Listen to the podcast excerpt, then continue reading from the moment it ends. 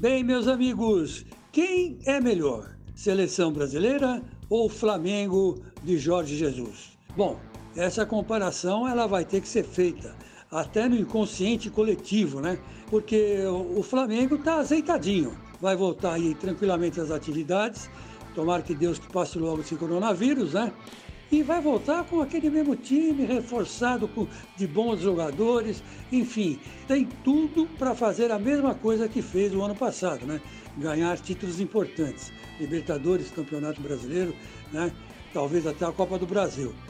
Agora, e o Tite? O Tite, coitado, tá paradão, tá sossegado, não sabe ainda o que, que vai acontecer, né?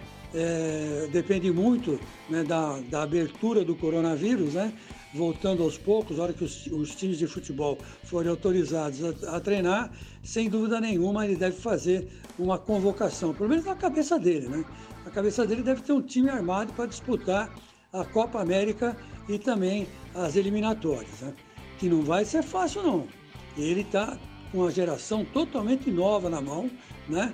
E é, é aquela fase de transição, né? E um técnico nessa fase de transição precisa ter muita cabeça usar muito o raciocínio, o raciocínio lógico, né? Para não fazer injustiça. Esse que é o problema, né?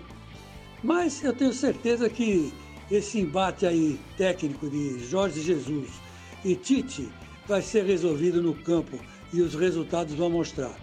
E tenho dito.